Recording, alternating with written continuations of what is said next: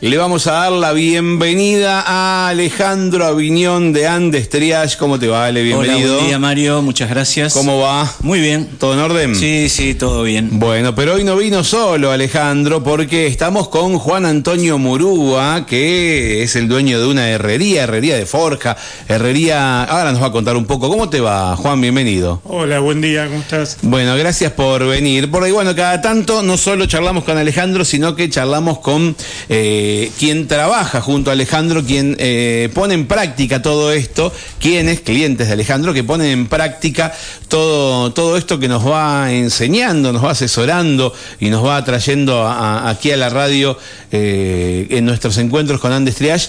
Y en este caso, bueno, es el, turno de, de Juan Antonio eh, Murúa, mm, que, que- que normalmente en este tipo de trabajos, vos tenés una herrería, y este tipo de trabajos uno está lejos de las computadoras, de las planillas. eh, digamos que el lápiz o la virome lo usa para dibujar nada más, de- o, o hacer un presupuesto, eh, y, y- y- y hasta ahí estamos. Todo lo demás eh, es, eh, es más laburo de, de soldar y de hierro, ¿no? Exacto, sí, sí, sí. Lo, lo que más cuesta. Pero también lo que más cuesta, saber dónde estamos parados, ¿no? Eh, digo, como ejemplo Sí, de, negocio. Lo que, lo que tiene de bueno Juan es que entendió que había que hacer cosas distintas para poder crecer. Distinto a lo que venía haciendo, porque llegó un punto en donde es como que él era su propio límite. Claro, Y, y- claro. y entonces, lo bueno es eso. Muchas veces lo que pasa con los emprendedores o con los empresarios pymes es que están, como decimos nosotros, mal pero acostumbrados. ¿viste? y, y si vos te acostumbras a estar mal, es, es, es problemático eso, porque es, es un ancla que te tira para abajo, no te, deja, no te deja crecer. En el caso de Juan, bueno, él se da cuenta que necesita hacer algo distinto para hacer crecer su, su negocio. Hay algo que hablamos siempre que tiene que ver con el saber a dónde estamos parados, ¿no? Eh, algo, como decimos también siempre, no, es- no importa si es algo que, que recién abrís, recién comenzás o es algo que estás hace mucho tiempo, pero el tema es saber a dónde estás parado, ¿no? Y el saber dónde está parado te sirve para un montón de cosas. Por un lado, para mirar para atrás, para ver si venís haciendo las cosas bien. Claro. Y por otro lado, para mirar para adelante y saber, por ejemplo, tengo que comprar una máquina, tengo que invertir, tengo que crecer, tengo que mudarme, tengo que tomar una decisión. Realmente puedo afrontarla porque a veces, a, a veces el cliente paga la plata, va al bolsillo y del bolsillo sale en el súper.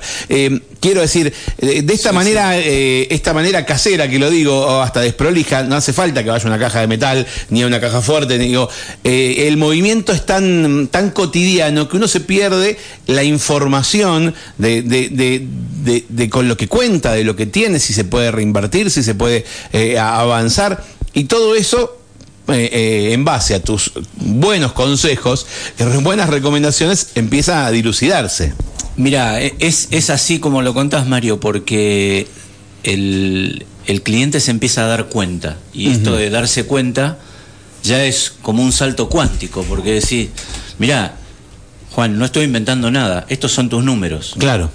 O sea, esto es lo que vos me dijiste. Yo solamente lo que hice fue empezar a registrarlo, empezar a anotarlo, empezar a, a tener, como siempre decimos, empezar a tener registro. Y es valiosísimo eso. Lo que pasa es que, a ver, es como todo. Si vos guardás algo para otro momento, pero después no sabés dónde está, tenés que salir a comprar, viste, que dice, voy a guardar esta zarandela porque por ahí las necesito para otra vez y cuando las necesitas No no, sabés dónde las pusiste y tenés que salir a comprar. Exacto. Bueno, eso es antieconómico. Entonces, lo que tratamos de trabajar son los procesos de negocio para que él sepa dónde están las arandelas, en definitiva. Claro. Y sepa si compró antes, cuántas tendría que tener. O sea, es como más que, que un dato es información. Te permite tomar decisiones. Y te permite las decisiones tomarlas hoy y también planificar las decisiones que podés llegar a tomar. ¿Cómo, Juan, cómo, cómo fue tu primer encuentro con Alejandro en este sentido? Yo, me contaban fuera de aire que se conocían de antes, pero digo, en este sentido de, de- de poner en práctica eh, lo, que, lo que Alejandro tiene para brindar desde Andes Triage.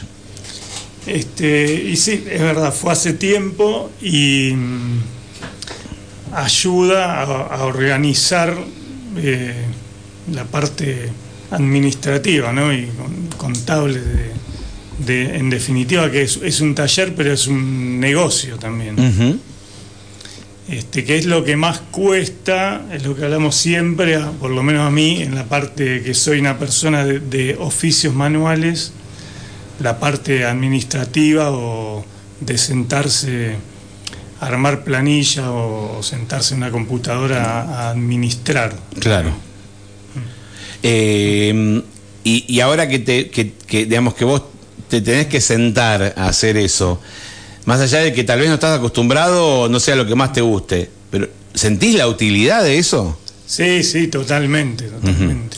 es, eh, eh, es, lo que necesitaba hacer y es lo que más me cuesta a mí personalmente. Pero hay un cambio, sí, sí, es un cambio notable, digamos. Bueno, lo que decíamos fuera de también, si no, te que poner a alguien que lo haga por vos. o sea, si no, te contratar una persona administrativa, que hay que ver si, si da para... Que, para, no está, no está, no mal, está mal. No está mal. No está mal, hay que ver los negocios, eh, ¿no? O sea, primero, esa primer foto para ver si se justifica, si lo podés pagar, porque esto también se lo digo muchas veces a los, a los clientes. Tu hora donde más rinde es donde vos tenés más valor agregado. O sea, ¿sabés qué? A lo mejor tu hora no rinde tanto haciendo la planilla electrónica.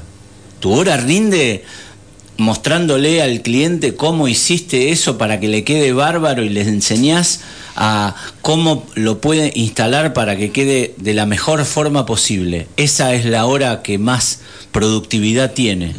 Entonces, si vos le tenés que dedicar esa hora, que son 60 minutos, hacer una planilla y por ahí te va a llevar más tiempo o, digamos, no te va a dar tanta productividad esa hora. Entonces a lo mejor sirve, bueno, contrato a alguien. ¿Por qué? Porque mi hora vale mil y yo contrato a alguien por 500, por decirte algo. Entonces yo todavía estoy usando mi hora para lo que cobro mil y tengo una rentabilidad adicional porque tengo el laburo bien hecho. Claro. En definitiva.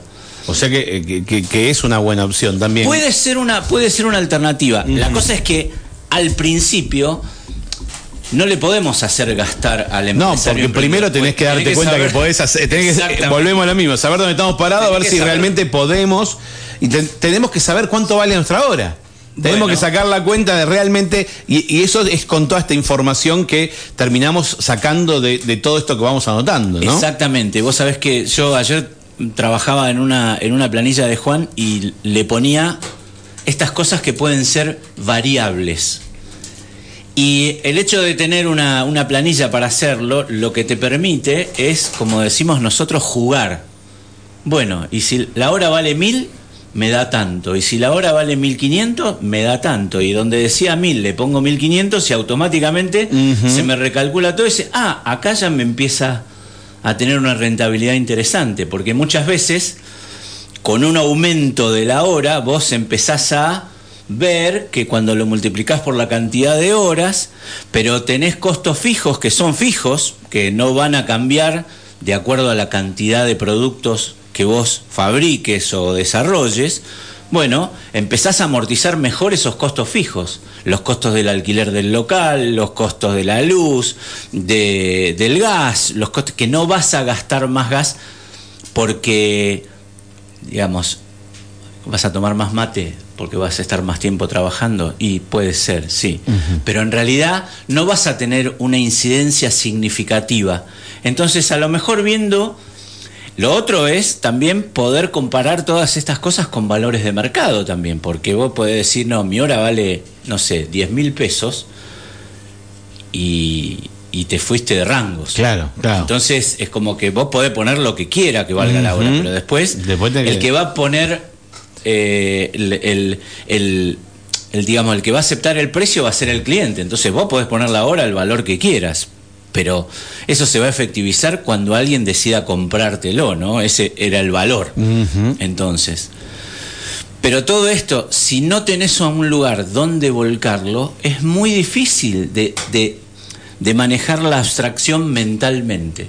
Entonces por eso lo que empezamos a hacer es, bueno, anotamos, acá ponemos, yo los voy guiando muchas veces a los clientes con, inclusive con codificaciones de colores en una planilla. Sí. bueno, las celdas que se pueden llenar son las celdas que te pongo en amarillo, las celdas que no se pueden llenar son las que te pongo en, en azul o en celeste. ¿Por qué? Porque ahí hay fórmula. Entonces, esto no lo toques, vos pone acá. Entonces ellos se empiezan a acostumbrar a que donde está el amarillo es donde pueden jugar. Y ahí no hay problema. Pueden poner el número que quieran y ver y van en los resultados. Van ver cómo ah, qué te arroja. Mirá cómo me da. Mira, no, tendría, podría ser un poquito menos a lo mejor, o podría ser un poquito más. Y no tengo que replantear todo como cuando hacíamos las cosas en papel y decir, bueno, acá en vez de ser eh, seis productos son 12. ¿Cómo me quedan el costo unitario? Si en vez de fabricar seis fabrico 12. Y a lo mejor no, o sea, tengo una baja significativa duplicando la cantidad de producción. Pero eso y no tiene que volver a hacer otra hojita. Claro, claro. Sin embargo, cuando vos lo tenés ya todo armado en Excel. Ya está. es mucho más sencillo porque aparte te. O sea, ahorras muchísimo tiempo y seguramente, por ejemplo. Esto que la hoja que vos mostrabas, eh, que la gente no, no, la ve, pero es un presupuesto. Y si vos te armás eh, el presupuesto, eh, o sea, todo este formato de, de crear presupuestos a través de un Excel, por ejemplo, eh, vas a ahorrar un montón de tiempo presupuestando. Porque te, saca, ya cargado los costos, te saca, te lo saca solo el presupuesto y vas a cumplir, porque muchas veces, me imagino, que teniendo que, si vos sos el que corta el hierro, el que lo suelda, el que lo lija, que, eh, y tenés que decir, bueno, dejo esto y me pongo a presupuestar, y decís, uh, tengo toda una tarde para hacer presupuestos y es una tarde de que no produzco. Entonces, si tú, si no te hace presupuesto alguien por vos, mientras vos estás laburando, o no hay alguien laburando mientras vos estás presupuestando, tenés que hacer los presupuestos lo más rápido posible. Y si no los haces, te mandan a cagar. Porque dice, che, hace una semana te pedí un presupuesto y no me lo mandas, voy a otro. Entonces seguís perdiendo plata. Entonces hay técnicas y hay formas de hacer mucho más ágiles, mucho más sencillas y mucho más fáciles todas las, eh, eh, eh, todos esos procesos, entre ellos el de presupuestar.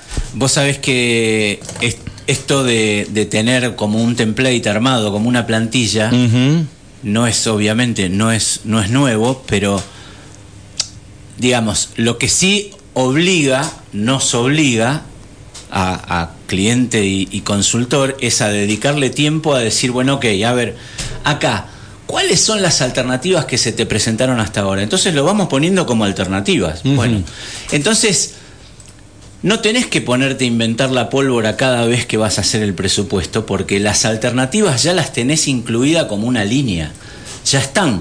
Entonces hasta te... Ah, y acá de materiales cuánto, y, y de costos fijos cuánto, y de consumibles cuánto. Entonces no te olvidas de nada. Porque muchas veces lo que pasa que por más de que vos tengas la cancha de hacer el presupuesto así mentalmente, por ahí hay veces que te olvidas porque tenés mil cosas en la cabeza. Entonces es Si tenés campos para llenar, no te, va a faltar nada. Por lo menos podés hacer la lectura y decir, ah, mirá, sí, falta cierto, había que presupuestar La pintura, ponele. Esto también, claro. que Y esto no, no, se va a poner solo, o esto hay, que dedicarle tiempo a esto también. Entonces, porque lo peor que, que te puede pasar, como le decía a Juan, es que en definitiva vos termines no solamente perdiendo plata, sino financiando a tu cliente. ¿Y ¿Por qué? Porque vendés el producto más barato de lo que el producto costó fabricarse. Entonces, la plata de la diferencia la estás poniendo vos, vos fabricante, vos vendedor, vos productor. Sí, la estás sacando de tu costo de tu La estás sacando de tu bolsillo y encima se están llevando un producto. Entonces, eso desde un punto de vista de promoción puede ser viable, hagas en algún momento, pero tiene que ser muy consciente y muy puntual. Es decir, bueno, yo pongo este producto acá a costo cero para vos, pero yo sé que eso va a tener un rédito porque, no sé, se va a exhibir en algún lugar a donde va a pasar mucha gente y bueno, entonces como va a pasar mucha gente, va a ser como que yo estoy pagando por publicidad. Pero tiene que ser deliberado eso, no tiene que ser como que pase sin que me dé cuenta como productor, porque entonces estoy poniéndole plata a cosas que, no me van a generar rentabilidad para el negocio. Y esto es muchas veces empieza con la pregunta fundamental esa que siempre hacemos, que es, ¿esto es un hobby o un negocio? Si es un hobby puede no generar plata, pero si es un negocio tiene que generar plata porque si no, no se mantiene en el tiempo. Tiene que generar ingresos. Y Juan, ¿vos en qué instancia estás? Digamos, eh, ¿te estás amigando con la compu? Eh, ¿qué, ¿Qué esperás de esto también, no? Eh, sí, Acercate un sí, poquito a mí. sí, sí, me estoy amigando con la tecnología. digamos. Sí. Yo eh, soy de... Esto no tira chispa, No, no, no, esto no es- hace ruido. Es difícil para mí, sí. Eh, soy de la vieja escuela, de laburar con mi, mi papá, de siempre estar dentro de talleres y a- acostumbrado a- al tablero de dibujo, a, a la hoja, a los biblioratos antiguos. Claro.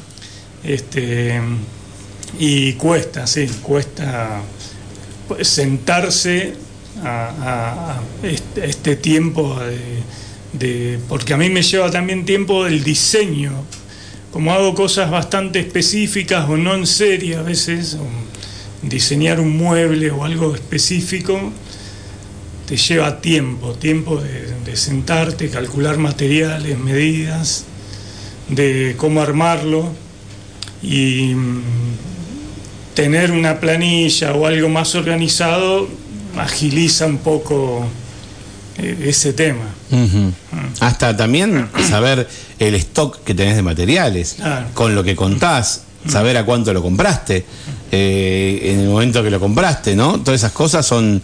Acá nos dicen, un saludo a los muchachos, acá en San Martín lo que hace falta mucho es una cámara de emprendedores, porque no se tiene idea cuánto tenés que cobrar, por ahí hay mucha gente que trabaja por debajo de esos precios y no se puede competir con ellos. Dice, yo soy carpintero hace más de 30 años, todavía no se sabe a, a ciencia cierta cuánto realmente tenés que cobrar. Dice, saludos, soy José. Bueno, José, un saludo grande. De esto hablamos, ¿no? De, sí, sí, sí. de conocer Es- es los costos, de ponerle el precio al trabajo, de, pero de, de tenerlo claro, ¿no? Y, y esto es una forma de sistematizarlo. Bueno, lo- el concepto de que plantea José de tener una cámara de emprendedores no o, o digamos algún lugar a donde los emprendedores puedan reunirse como un ámbito eventualmente público privado como donde, sí, como donde- existe una cámara de comercio, tal Claro, vez pero- buscando... Pero el emprendedor es como que está en un estadio inferior en el sentido de que su, su negocio muchas veces es unipersonal o trabajan dos o tres personas, o sea, son emprendimientos más chicos, entonces es como que, bueno, siempre hablamos del, del emprendedor todero, ¿no? El, que, el que tiene que hacer todo. Y, y esto muchas veces conspira contra que ese mismo emprendedor pueda estar informado de, de sus pares, de ver qué cosas, porque hasta muchas veces tener competencia es bueno, porque tu competidor no es tu enemigo, hasta a lo mejor en algún momento podés hacer algún tipo de alianza con tu competidor y, no sé, favorecerte o, obtener mejores condiciones haciendo una compra más grande de algún insumo que necesita tanto tu competidor como vos, o pueden negociar mejor ante algún tipo de organismo porque entre los dos o entre tres o entre cuatro pueden generar más masa crítica para, para pedir algo, para pedir alguna condición. Entonces, esa asociatividad está muy buena. Hoy, lamentablemente, en San Martín no, no existe eso. Eh, existió en algún momento, existe en Neuquén, existe en la ciudad de Neuquén, en- a, a través del centro PYME, que, que realmente trabaja muy, muy bien. Eh, el COPADE también a nivel de la provincia este, da soporte a, a emprendedores, son como instituciones que, que tienen una presencia fuerte, pero eso que, que dice eh, José, ¿era? Eh, mm, me parece que sí. Sí. José, José. eh, sería una, una idea interesante para, para aplicar. Sí, conocer tus números es lo que te va, lo que te va a permitir crecer. O sea, si no podés ya desconocer tus números. ¿Cuánto tiempo tenés que estar, Ale, con un cliente? ¿Cuántos meses? Depende, digamos, cuáles, depende de los objetivos que se pongan. Sí, pero lo que normalmente hacemos es eh, empezar chiquito y con un, y con un objetivo eh, identificado o acotado. Muchas veces lo que hacemos es trabajar durante un mes y durante un mes a lo mejor tenemos cuatro o cinco encuentros de, de un par de horas por encuentro, en donde, digamos, empezamos con un objetivo concreto que a lo mejor es definir un modelo de negocio, definir una estructura de costos, definir el mercado en el cual querés participar o crees que podés participar y empezar y terminar por lo menos un proyecto, ¿sí? En, en un mes, un mes y medio.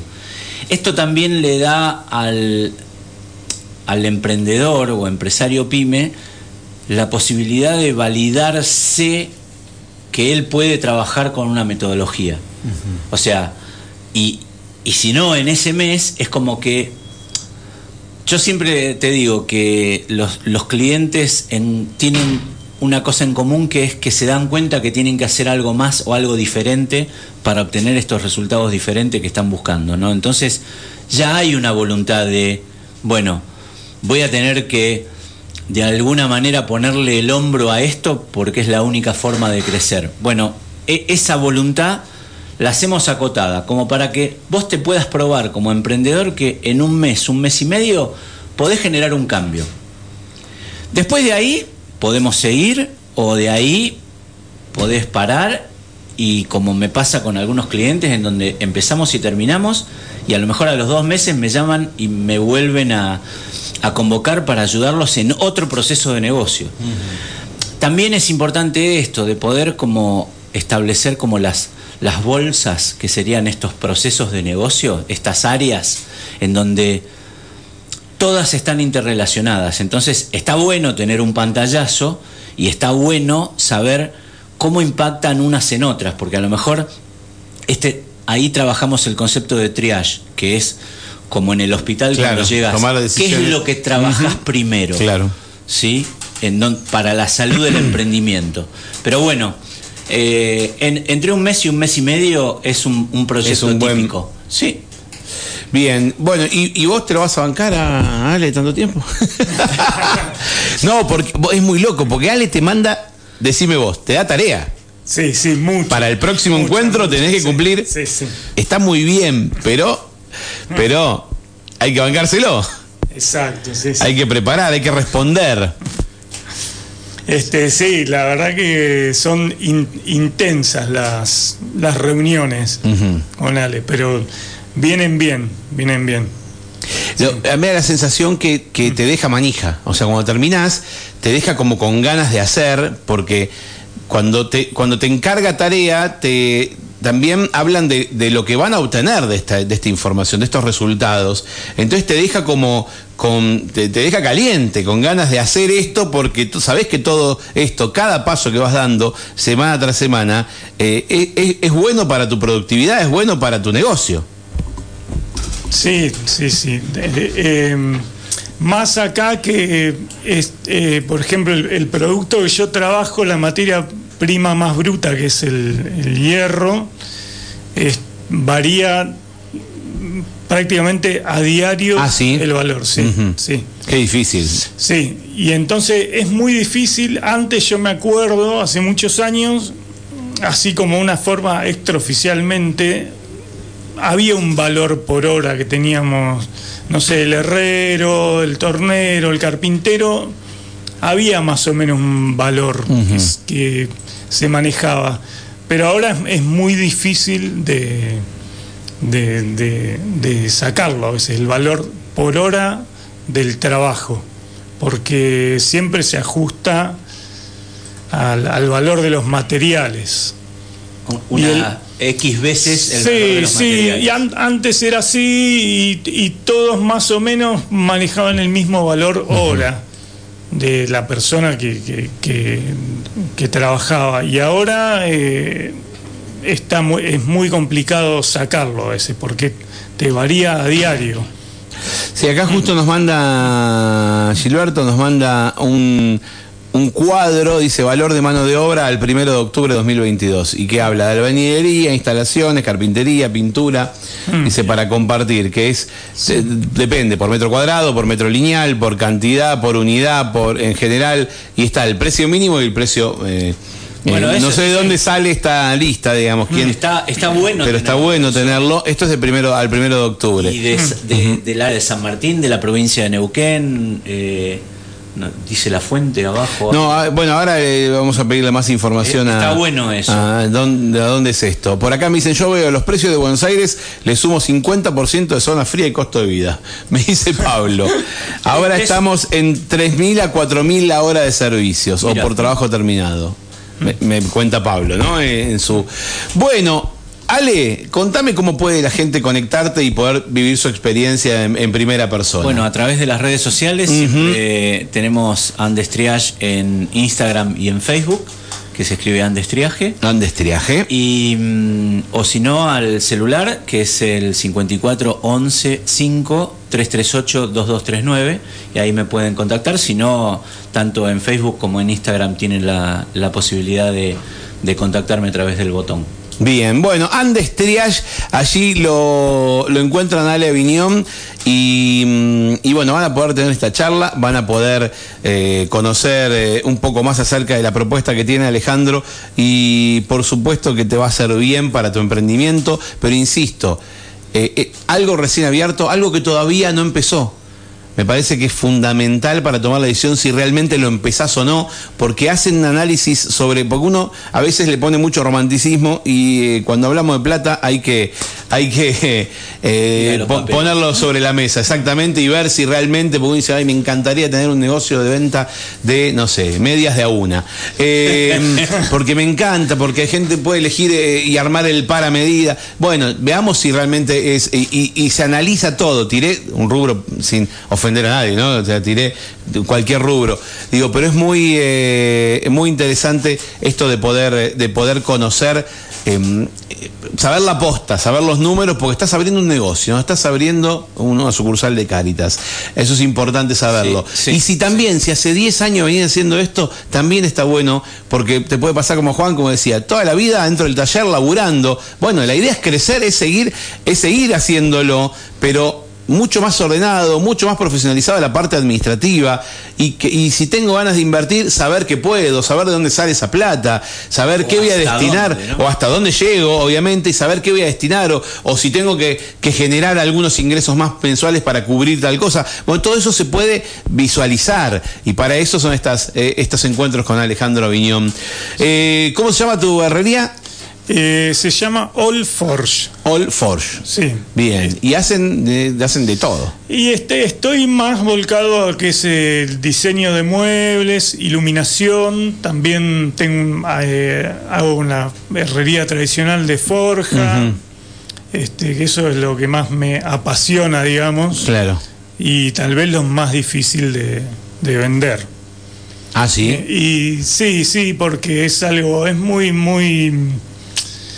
Es un trabajo que no toda la gente lo conoce, tiene que saber realmente qué qué- qué hay detrás de un producto que es forjado, que lleva mucho más tiempo y un proceso mucho más difícil que un, una herrería que- moderna. Claro, digamos. claro, claro, más tradicional, más, Sí. eh, más, Sí, más sí. moderna, sí, Sí.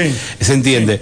Bueno, gracias por la visita, nos vamos a encontrar en dos, se- en dos semanas y vamos a seguir charlando eh, acerca de, distintos Marito. temas. Gracias Alejandro, Bueno, gracias, gracias. Juan, muchas gracias por la visita. 11.46, nos vamos a ir a una pausa, nos vamos a ir a un espacio publicitario.